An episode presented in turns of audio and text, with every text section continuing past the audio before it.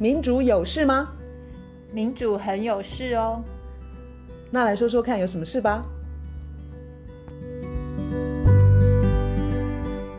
大家好，我是月韶。大家好，我是倩怡。倩怡最近跟我说，呃，你有主持一个演讲，那讲者是 Jeffrey Sachs。嗯哼。然后好像是从乌克兰战争呃开始谈呃国际局势嘛。嗯哼。然后九月你又会跟我们宣告一个活动，就是你上公共电视，呃，一的一个也是谈论主题谈论，就围绕在战争的一个一个节目嘛，哈、嗯。嗯、那这个等一下你跟我们分享细节。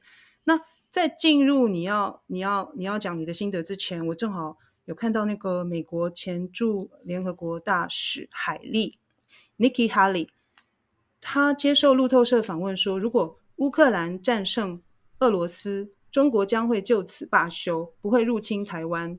呃，因为我们非常关心，就是国际很多友人把台湾类比成乌克兰嘛，所以，嗯、诶，这个题目有抓住我的眼睛，因为我有点搞不懂他的逻辑。好，不要忘了他曾经是美国前驻联合国大使，这是很重要的职位。耶，嗯，他在联合国的经验，他是说，中国跟俄罗斯最害怕的事情呢，就是强大的军队。嗯、我们需要建立强大的军队，强大到他们不敢得罪。好。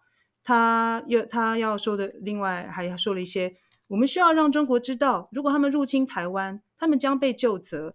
所以我们要防卫台湾吗？我们会尽一切所能捍卫我们的朋友，就如我们捍卫乌克兰那样。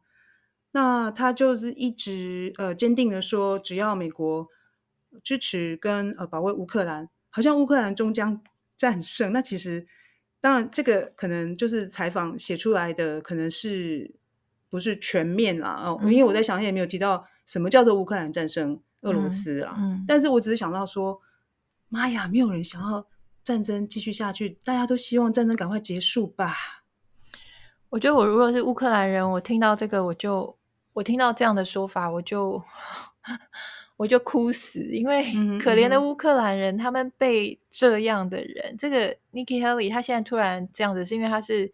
共和党的党内的总统初选的候选人，所以最近他的声量也非常的大。然后不不止他，共和党里头好几个，所以他那个你刚刚讲那个，我觉得简直是就是非常的颠倒，然后逻辑错乱到一个地步。但是他这个错误的逻辑跟不分是是非黑白的背后，有一个很很很很有逻辑的 一个一件事情，就是。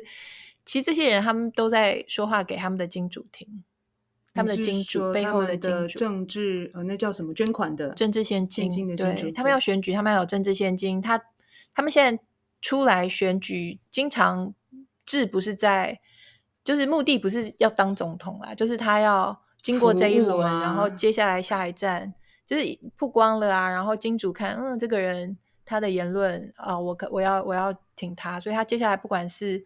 做什么其他的事情都都比较有可能，所以他他刚刚讲那个逻辑怎么样错乱，就是他说乌克兰赢，那中中国就不敢打台湾，这个我不知道相信的人有多少，这是这是一个大问题，这真的是太太天真，天真的两个点是乌克兰赢的话，中国真的就不敢打台湾，这一点就已经很天真。另外一个很天真的点就是乌克兰会赢这件事情，嗯哼，嗯哼，那是。这个几率是非常接近零。我等一下讲那个 Jeffrey Sachs 他的演讲里头，嗯、他讲说，以为乌克兰会赢这场战争是当初就呃一路走来，就是西方特别是美国一路走来的最大的败笔，就是乌克兰有任何赢的机会。他说。非常非常不可能，就是打赢俄罗斯。嗯、那如果说，假如说那几率很小，假如说有一趴的几率，就跟竟然就让那一趴发生的话，嗯、哼那还是输，是因为就会是核毁灭，就是其实也是很惨烈的结局，就是就是会核战，就是会核毁灭。所以，所以像 Nikki Haley 这种，他在他在演戏，他在演演给谁看？他们在比赛，谁更？谁更鹰派？这个东西，它是一个政治的东西，大家一定要知道这个事情。这是为什么？他，你刚刚不是讲嘛？他就说，重点是一定要有强大的军队啊！乌克兰呐、啊，你一定要有强大的军队啊！嗯、台湾呐、啊，你一定要有强大的军会啊！军队军队啊！你要更多更多的 军火，你要更多更更多的军购，所以这个不是很明白，很这个逻辑，这个逻辑大家一定要知道。这个是我们其实常常听到的主流论述之一哦。对，就是我们一定要壮大自己啊！你看那个乌克兰现在没有被打趴，就是因为哇，西方各国就是给的武器啊、弹药啊。我绝对不断的升高、升级啦，应该说升级就是那个复杂度啦，然后我绝对我绝对不会用乌克兰现在没有打趴这这句话来形容现在的乌克兰。嗯、我觉得乌克兰他被打得非常的怕，乌克兰很惨，但是因为他们的总统因为时时表现出就是很任性，就是高大嘛，就是任性啊，就是那个强强韧的韧嘛，就是他们什么人民会继续这样子抵抗下去。我我我我我完全赞同，其实真的是深叹，深深的叹一口气啦。然后他刚刚还讲，那个 Nikki Haley 他还讲说，如果中国中共打台湾，我们一定要就责中共。请问一件事情，就是说怎么就责？而且如果战争已经爆发之后，我们作为已经被打烂的台湾，我们为什么要 迎接那个战争？然后说你们一定要帮我们讨公道，一定要就责？还是说我们真正的责任在于我们要？防范就是要避免战争发生，这也是一定要全力避免啊！一定要全力避免，这也是究责又怎样？就是国际法庭做出的任何的决议，那那这都是怎样啊？这都是虚空的，但是都是空话。而且 Nikki Haley 他之后也不会，就算他不会去就责，这是他现在为了他现在个人的政治目的，他会讲这样的话。那些人都是这样。其实这些也是你刚刚讲到说最近的呃演讲，就是 Jeffrey Sachs 的。呃，哥伦比亚大学教授最近唐奖得主 Jeffrey Sachs，他在中研院欧美所的演讲，我非常非常非常的推荐，我觉得很精彩。现在网络上的影片已经有中文翻译了，所以大家不用担心，所以只要全部英文英文进行这样子。只要去 YouTube，然后打欧美研究所的频道，就是去 YouTube 找欧美研究所这个频道，你就会看到，应该现在还是最新的，就是 Jeffrey Sachs 他在讲乌克兰战争以及他对全世界的影响。那场演讲非常非常的精彩，而且后头的问答就 Q&A 的部分特别精彩。那我等一下，哦、我等一下会来讲那一部分。然后你刚刚提到公式啊，公式那个呃节目是我先前去录影，然后播出的日期是九月二十二号。嗯哼，九月二十二号应该是个礼拜五，它好像是晚晚上不知道九点十点之类。他那个节目叫做主题之夜，然后他。这个月一系列都是讲跟战争有关，然后二十二号那一集是他，他主要二十二号跟二十加七二十九号吧，嗯、是连续这两个都是他希望公司安排成反战的跟不反战的各一位来宾，所以二十二号那天反战的是我，然后不反战的是一个叫做汪浩的媒体人，嗯、然后二十九号反战的是冯建三。然后不反战的是沈博洋，那用了一个纪录片，是在讲是一位呃制片，是一个导演，他跟拍马克宏在战争发生前，在乌克兰被入侵之前，这个摄影机就一直跟着马克宏，然后他有一些努力，这等等等，然后就是法国总统马克宏那个时候试图要谈判。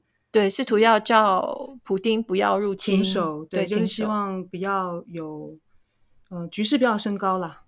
对，然后非常有趣的，就是从公示这个他的安排，他这一集，呃，我上的这一集节目，也就是九月二十二号要播出的这一集节目，他的这一集的名称叫做《如何跟独裁者谈判》，所以他有设定一个脉络或是一个想象，就是说。整个西方啊，像是美国啊，这些爱好和平的，然后都是良善的，比较像天使的，他们要怎么样去跟一个呃又粗鲁又野蛮又暴力又不爱好和平又喜欢战争又喜欢欺负别人的普丁去跟他讲道理？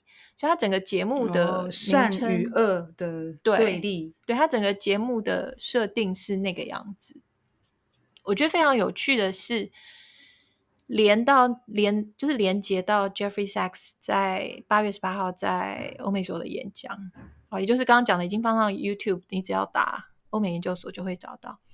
Jeffrey Sachs 他的演讲非常精彩，然后我把他我把心得整理一下，我整理出来的第一个心得就是不是那个样子的，就是 不是有一个天使般的爱好和平的，然后文明的，然后良善的西方啦、北约啦、美国要去有耐心的讲道理，告诉普丁说你不应该要侵略别人。Jeffrey Sachs 他把整个嗯我们的想象都颠覆了，嗯、都颠覆了，就是善跟恶的绝对性其实是很可疑的，非常可疑。就是你听他的演讲，你会我如果问你问大家一个问题，就是拜登跟普丁他们两个人是谁对于破坏和平的责任比较大？嗯哼，那我想大多数的人。而且，尤其是不管是有意识或无意识，会去在乎要不要政治正确的人，一定会回答说：当然是普丁责任大，当然是拜登比较爱好和平，然后普丁比较应该是。最主要是因为战争真的发生了。对，可是 Jeffrey Sachs 他他的演讲会真的是会颠覆大家的这个认知。他的演讲里头讲了很多一些。就是事实，嗯、因为他是不光是当了三届联合国秘书长的特别顾问之外，他自己也在全世界各个国家当不同政府的顾问，包括俄罗斯，包括乌克兰。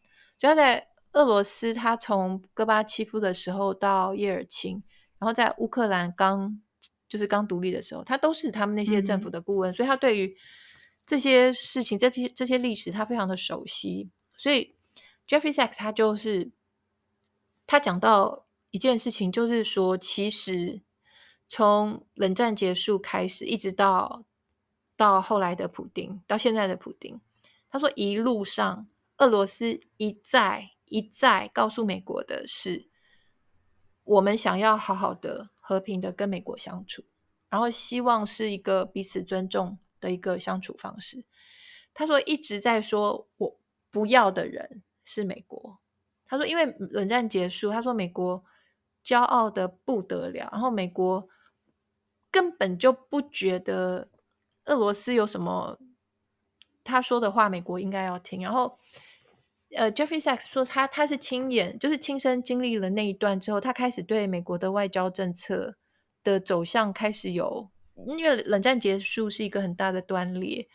他说开始对美国的外交政策有很大的很多的感触，然后这么多多年下来，他的结论就是说，他说现在这个世界最大的悲剧就是美国现在已经听不见听不见别人的红线，不管你跟他说什么，美国已经听不见。嗯。美国他就是觉得我决定就好了，我这样做就好了。联合国不管是安理会，不管是入侵，就是美国打伊拉克，或者是。乌克兰内战，然后有明斯克协定等等，你管你什么联合国、什么安理会、什么全全票通过这种，美国会觉得那什么东西啊？那个跟我就是我决定就好，我说要做就那么做。所以他说，俄罗斯那么多年来不断的告诉美国说，北约如果东扩到我的边境，他说那个是绝对是红线，因为每个国家都会需要安全感。我们在台湾，我们也会需要安全感，就是。共机在那边飞来飞去，飞去，我们抗议会抗议的很有道理，因为我们需要一些安全感。嗯、那他说，已经从戈巴契夫到普丁都，因为戈巴契夫他等于是被骗了嘛。戈巴契夫他就是觉得，呃，德国统一 OK，因为他相信你们北约不会一直东扩东扩到我家门口，所以他相信。然后到普丁的时候，美国他就是要。北约东扩就是不管俄罗斯怎么讲，那是那是红线。美国就是东扩，嗯、然后在乌克兰，嗯、我们讲过他在乌克兰里头的各式各样的运作，什么政变啊，然后在广场事件等等等。Sachs 他演讲有一个比较呃，不是所有人都有，是因为他认识很多人，然后他对于一些权力的掌掌权的人，或者他反正他认识很多人。他说像乌克兰政变那个时候。他直接就听到，就是去帮忙美国去煽动政变的 NGO，我可以猜到是哪个 NGO 啦，但是我我他没有讲，我比如说白手套就对了。对，他说那个 NGO 的人直接告诉他说，美国政府拿了多少钱出来注入乌克兰去煽动那个政变。然后很重要很重要一个点，你如果问说，普丁跟拜登他们对破坏和平谁的责任大，或者是或者说对于想要维持和平，谁做的比较多的努力？有一个很重要的日期是二零二一年的十二月十七日。二零二一年十二月十七日这个日期，Sachs 他在他的演讲里面提了两次。嗯哼。大家知道俄乌战争，我们现在说俄乌战争的爆发，我们通常会讲说二零二二年的二月二十四号。那事实上，在战争爆发的一个多不到两个月前，普丁在十二月二零二一十二月十七号这一天。他事实上是拿出了一个普丁他要跟北约签的协定的一个草案，他就是希望想要维持和平，就是他并不想要去入侵乌克兰，可他就是希望乌克兰跟北约承诺说，那边就是不要让北约东扩过来，好不好？因为这个是我的边境，这个是我的家门口。然后美国的反应就是嗤之以鼻，美国的反应就是。我干嘛要管你怎么想啊？我爱干嘛就干嘛。嗯、然后 Jeffrey Sachs 说他，他当那个草案出来的时候，Jeffrey Sachs 他打电话到白宫，跟白宫的高层讲话说，就是现在是外交的时刻，现在就是谈判的时刻。你可能不会喜欢那个协议的每一个字，但是外交就是这样，拿过来，然后我们要坐下来谈，这样子就可以避免战争发生。可是呢，白宫的态度就是。我们要干嘛就干嘛。Jeffrey Sachs 他一一直在讲这一点。他说，美国已经失去外交的能力，嗯、美国只是认识拳头，嗯哼，他不懂外交，他没有办法做外交，他听不见，听不见别人的意见，别人的红线，所以他就说好。那结果后来就美国嗤之以鼻之后，战争发生。可是问题是，战争打了一个礼拜，泽伦斯基就说：“哦，好，那我不要打了。”泽连斯基就说：“那那好，我们我们来和谈。”然后就真的谈哦，是土耳其在调停，然后以色列也有帮忙。这个事实上后来都公开，因为以色列的前总理他也有出来讲。二月开始打，三月就几乎达成和平协议。我们讲到这边，其实我觉得我们可以帮乌克兰人，我们都想要哭，因为本来二月开始打，二零二二年二月开始打，三月可以停止。这个战争，所以可以阻止很多冤魂之后无以数计的，对对对，还有碎裂的国家一切。嗯、所以三月和平结和平协议几乎达成，那猜猜看，谁跳出来阻止？说不要谈，是乌克兰跟俄罗斯两边坐下来谈，已经谈出就要谈出结果的时候。美国出手，我们在某一集 podcast 有讲过，美国去派他的小弟叫做 Boris Johnson，跑到乌克兰去跟泽伦斯基讲说，不要谈，嗯哼，继续打，嗯哼，你们就继续打，我们美国就是会不断不断给你武器，所以武器就不断过去，乌克兰就不断的打，人就不断的死。我们现在讲的那个春季大反攻，现在已经我也不知道几个月了，可是夏天都结束了。可是 Jeffrey Sachs 他说这个真的是非常的血腥，因为他说那个春季大反攻那是死的更快，就是每天以差不多一千人的速度，乌克兰就变成乌克兰年轻人被送到绞肉机里头，然后非常的惨。他那个 Jeffrey Sachs 他一直在强调说，这个是一个明天就可以结束的战争。他说他想象的那个明天可以结束的战争。就是乌克兰中立，你不要加入，然后北约同意说不要把乌克兰纳入，因为就是在俄罗斯的边边境，然后俄罗斯他就撤撤出乌克兰，嗯哼，然后可是他说克里米亚是不太可能，所以那是他想象的说这样子的话，第二天他觉得这是一个合乎逻辑，然后第二天就可以停止的战争，可是西方不要，美国不要，然后就一直打一直打。他又讲一个我觉得很有 很。比较没听过的事情是，他说很确定是乌克兰在这种时候，他应该要站出来说好了，停止了。可是他说乌克兰不知道要怎么跟美国讲说，我们想要停止。他有讲说，泽伦斯基好像有讲过说，他很害怕说，他如果讲说我们不要再打，他会被暗杀。然后 Jeffrey Sachs 他觉得这个不是没有没有可能的事情。所以这是什么世界？这是一个，这是一个。所以原本只要当事人坐下来谈，好像就像你说的，明天就可以结束的战争。对。但是实际上外力来了，而且这些是夹带了很多利益的想象，或者是实质利益，就是在不远的后来就会有实质的利益，所以他们就不断去影响你们这些要让战争结束的的力量。对，把想要让战争结束的。这个声音赶快压下去，这就是他的演讲。第二个我的心得重点就是，他其实他的演讲里头有有有些部分都跟民主这件事情有关。因为当 Jeffrey Sachs 他在讲说美国如何如何的时候，他有时候就会说：“哦，我说的那个美国是是就是掌权精英，而不是美国人民。嗯嗯”然后他就会讲说，美国人民已经厌倦，已经不想要这个战争，更不希望自己的缴的税钱都拿去给乌克兰，乌克乌克兰。然后他下头就加一句说：“不过谁问他们的？就是谁管 谁管人民啊？人民怎么想那是你家的事好吗？就是我们这些主政的，我们这些掌权的，我们说打就打，我们说钱要过去就过去啊！你们人民，你们人民不想打，那那那是你家的事。就是他他有传达这个这个感觉，而且很明显，他说美国现在很悲哀的一件事情就是。”乌克兰战争是一件会非常荒谬的事，可是现在整个美国台面上的就是政治人物，没有任何人几乎啦，我等下会补充，没有没有人公开出来出声音说要求停止战争。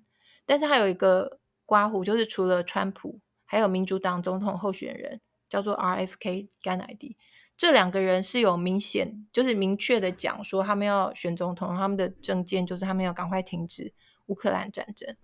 除此之外，人民根本不想要这个战争，然后也不想花钱在这个战争上面。可是重点就是，哎，没有人问人民啊！你们人民不想要战争，那是你家的事。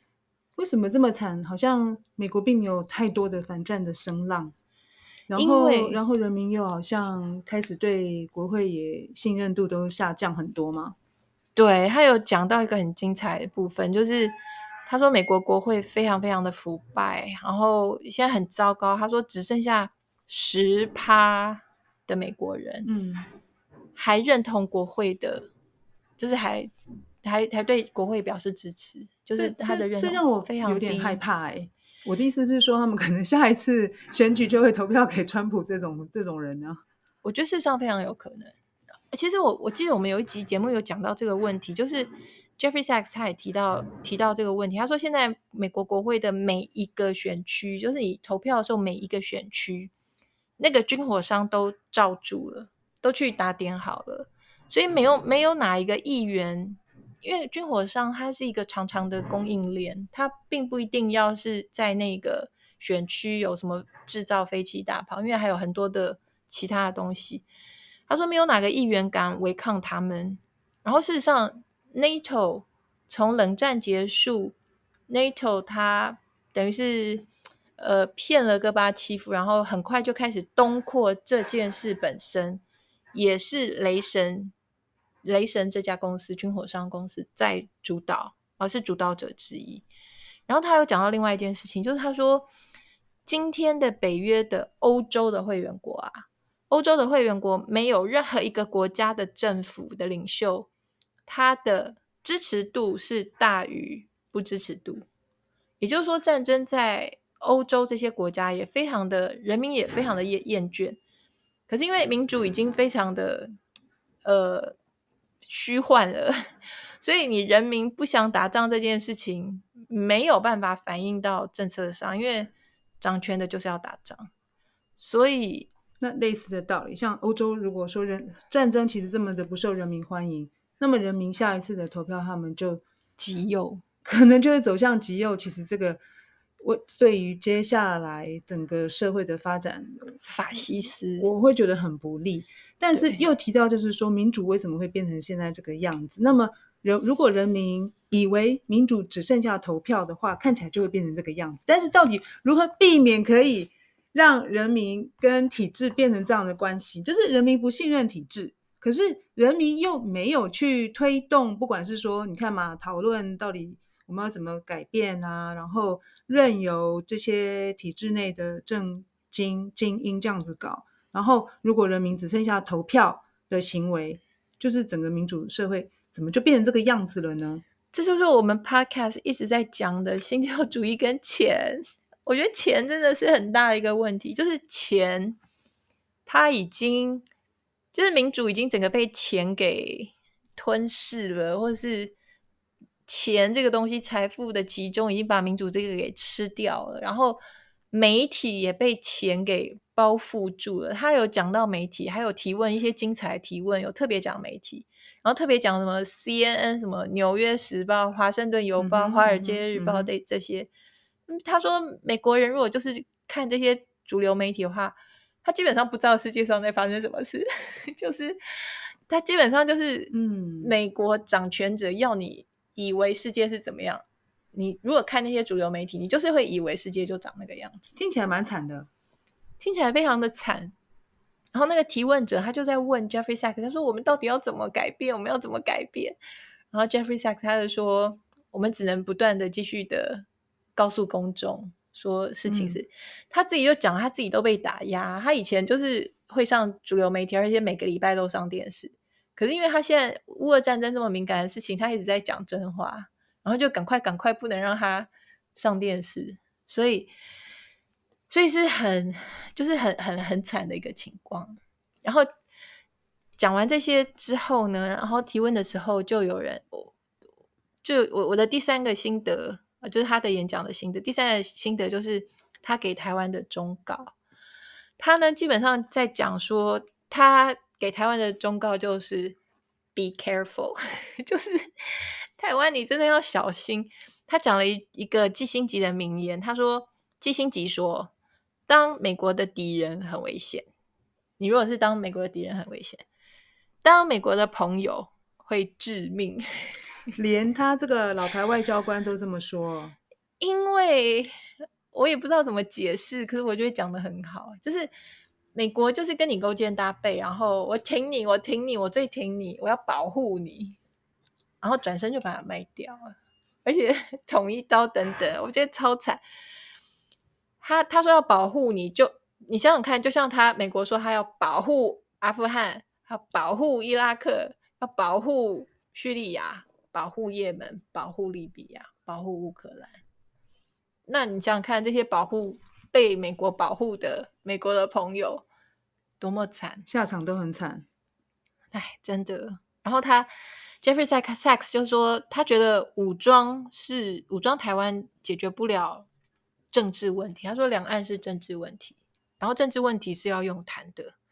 他说呢，如果把台湾武装到牙齿，现在大家好像都听过这个词，就是 armed to the teeth，就是彻底武装。他说这个过程本身就会造成台湾被破坏。我觉得这已经就是非常的明显。诶，这个其实在台湾一直都有两派的论调嘛，哈、嗯哼，就是我们当然都同意说说我们要谈判嘛，那当然这当然就是对岸就是中国。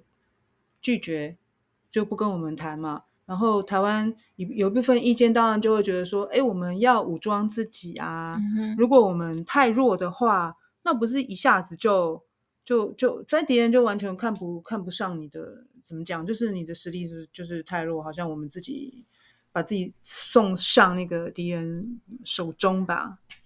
我觉得乌克兰的例子啊，我们要，因为其实乌克兰就是这个这个这个论述。然后现在是这个样子，我觉得乌克兰它是最好的，告诉我们说那个讲法。我们想要武装自己，我们想要武装成什么程度呢？我们现在的国防预算已经差不多三，是是国防，就是我们成长的成长非常的快，现在已经是百分之三了。然后它绝对排挤其他的一切嘛。然后其实最近的台湾的新闻就是全部都是什么贫富差距扩大，什么低薪，然后什么青年失业等等。大家都过得不是那么好，尤其是年轻人啊，或是呃中低中低收入。好，我们现在国防预算三，我们如果要 armed to the teeth，我们要彻底武装，我们要自己强大，我们不要三好不好？我们六好不好？或是九还是十二还是三十？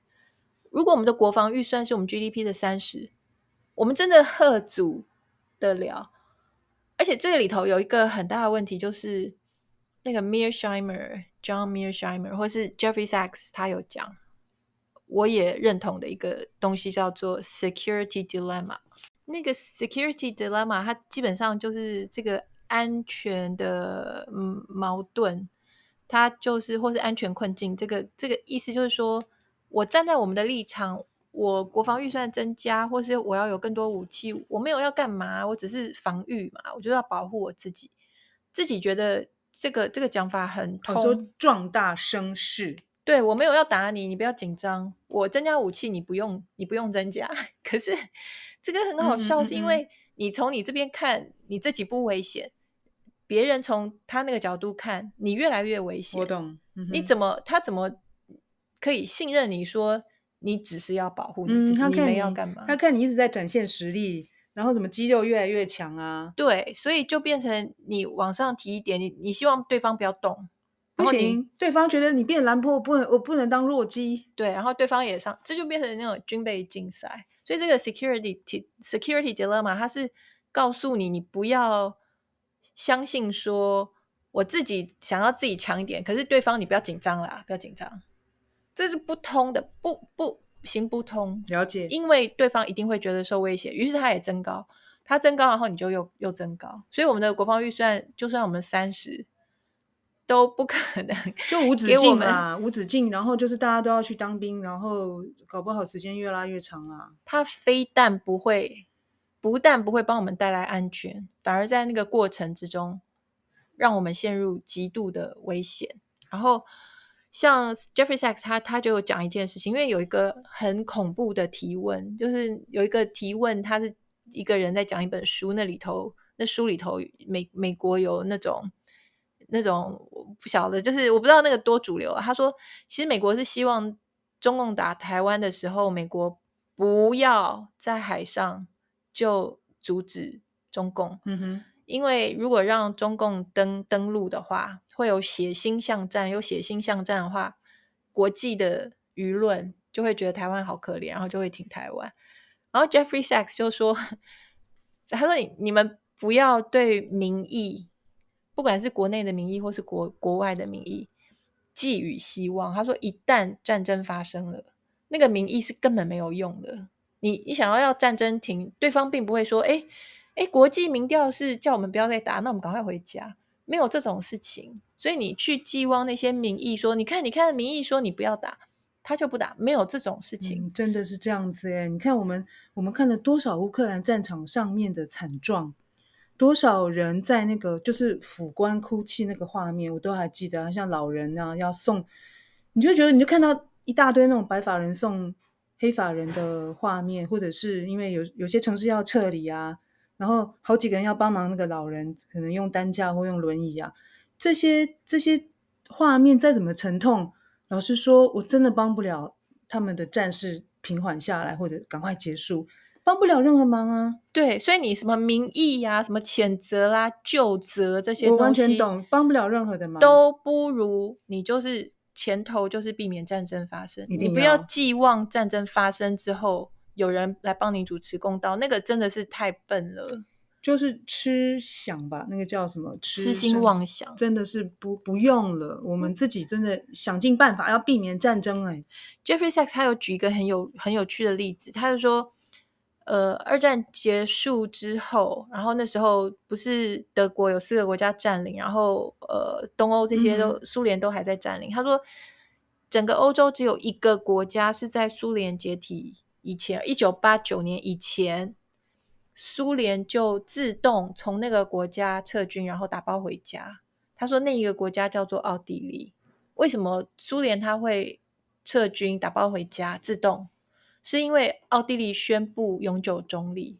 他说中立这个这个就是你让占领你或是想要就是不放心你想要呃盯着你的人。让那个人知道他可以放心这件事情，嗯、会促成那个人不要剑拔弩张的对待你。他说，不但奥地利，而且他说当时苏联他是希望德国也比照办理，所以后来就不会有冷这么久的冷战，也不会有这些东西德这些都不会。可是美国不要，他说那个时候美国就是就是不要，所以他最后 Jeffrey Sachs 他他就是在讲说，其实他还蛮语重心长，他就说东亚国家，特别是台湾、中国、日本、韩国，他说你看一下你们有多强大，如果你们彼此同意不要被别人分化的话，你们看一下你们自己有多强大。嗯嗯、然后你们非常的强大，嗯，你们你们为什么就是要被美国在当中挑拨离间，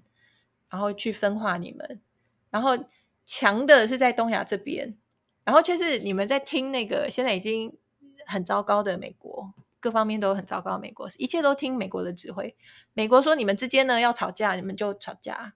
然后美国说你们应该跟跟跟着美国走，你们就跟着美国走。对啊，好希望我们什么中日韩台湾，我们都可以联合起来合作。这样听起来很多人一定会觉得是做梦。但是为什么我们这些国家都是就这么的坚持什么民族主义啦？很多的很奇怪的坚持，就是我们为什么不去想说，为什么那个没有办法发生？想这个比较有趣吧？为什么那个没有合作没有办法发生呢？对，我觉得他 Jeffrey Sachs 他不是那么了解两岸的问题，可是。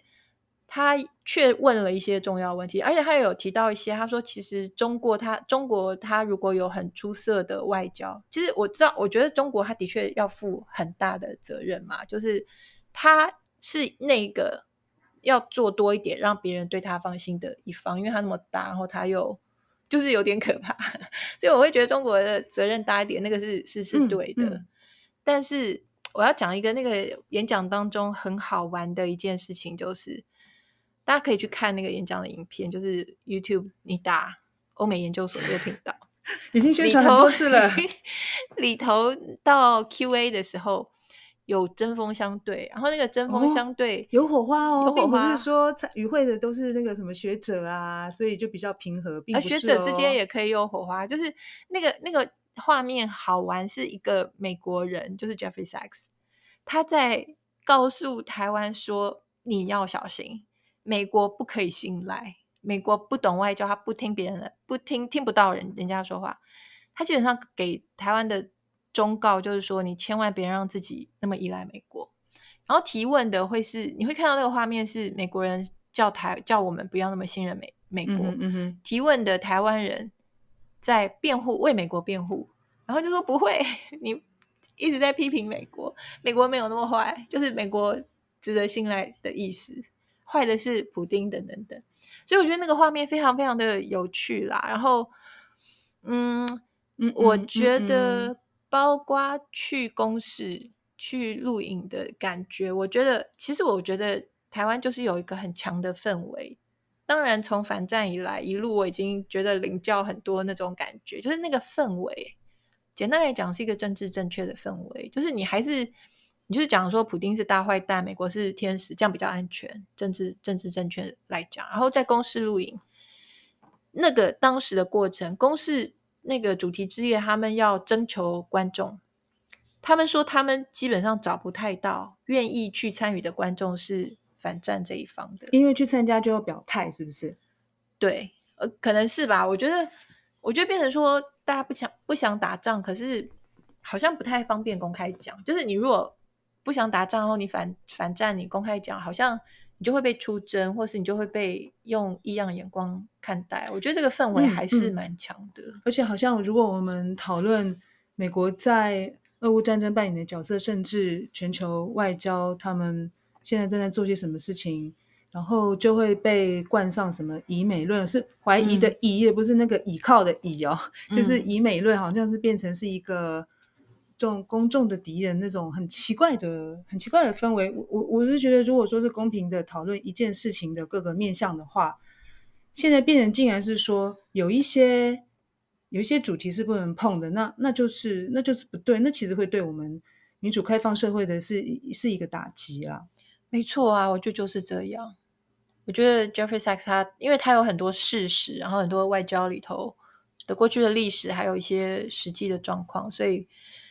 会很有，就是 听起来还蛮有感的，不妨听一听。嗯，因为我也很担心，就是说会不会我们嗯真的听到的都是只有一个声音，就像你说很多媒体嗯哼，他们其实报道出来的其实已经也也蛮偏颇了。然后这个会让我们害怕，如果我们看到的跟认识的世界其实是被别人引领到特定的方向，这个其实是不，这不是我们要的，而且已经很明显了，已经发生，已经有一段时间了。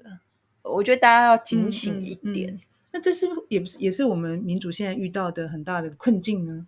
当然啊，而且是全球的，不光是台湾，不光是美国，不光是欧洲，就至少这些地方都是。那是不是我们应该先从，比如说先放下呃讨论的里面是不是要有禁忌这件事情开始？我我我这样讲，其实我自己都不知道该怎么做。对啊，因为我觉得，因为很多人是自己审查自己。就是对啊，啊自我审查。对，就啊，哎，还是不要讲出来好了。如果我这样讲，会不会被呃贴上以美论啊？然后，而且久而久之，我觉得都已经是无意识的，嗯、就可能你根本都没有想过，就基本上不会往那个方向想。就是哎，不应该那样想，然后就已经习惯主流告诉你是什么，主流媒体告诉你是什么，政府告诉你是什么，啊，那那就是对的。好，那我想至少可以提醒我们自己，不要只是。呃，听主流媒体的话，对，对，本来媒体是应该监督政府的嘛，现在不太了嘛。但是媒体已经忘记自己是什么什么社会公器，什么第几权嘛，第三或第四权这样子。对，然后就是自己把自己的权益都丢掉了，然后，诶，让我们少了一个民主社会的一个支柱吧。对。再讲下去，可能我们自己都不是太乐观了，所以还是做个宣传吧。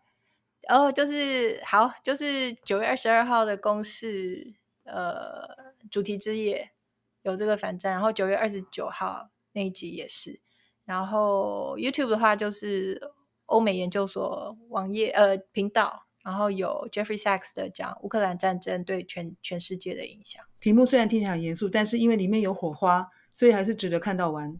整个看完，Q&A 特别精彩。OK，今天到这边喽，拜拜。拜拜。